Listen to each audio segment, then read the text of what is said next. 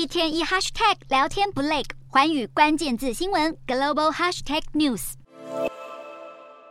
前总统马英九已展开中国行，外界关注的是这趟访中行程的安排规格。行前传出中国将以元首级待遇来迎接马前总统的到访，不仅采取最高规格的维安警备，还会有红地毯排场，甚至可能会安排国务院首席副总理、中共政治局常委丁薛祥接机。不过，马英九一下机，接机等级却是从正国级降为副部级，也没有红毯开道，更没有在机场发表谈话，就匆匆搭乘巴士离开，有被矮化的意味。行前，马前总统吐露他对访中的期待，等了三十六年，终于可以踏上中国的土地。马英九的幕僚也表示，所有的行程安排没有政治性，一切都客随主便。不在意中共派出的接待层级。事实上，中国如何对待去访的台湾卸任元首，台湾社会舆论都相当在意。长期以来，台湾面对中国一再矮化，中共也不承认中华民国存在且主权独立的事实。马英九前往中国访问一事，引起台湾本土社团及许多民众的不满。还没登机就引起国内各界议论。马英九一抵达上海，中方派出的接机规格不是原先传出的丁薛祥和宋涛，而是国台办副主任陈元峰。上海市台办主任钟小敏，阶级层级不仅落差很大，待遇更是不如十八年前当时已卸任的副总统连战。如今马英九到访，阶级层级低于正部级，这难道是中共对马英九的重视程度吗？马前总统认为访中的目的，一来促进两岸交流，另一则是要改善两岸关系。问题是台湾民众对于中国的文攻武吓负面观感已深。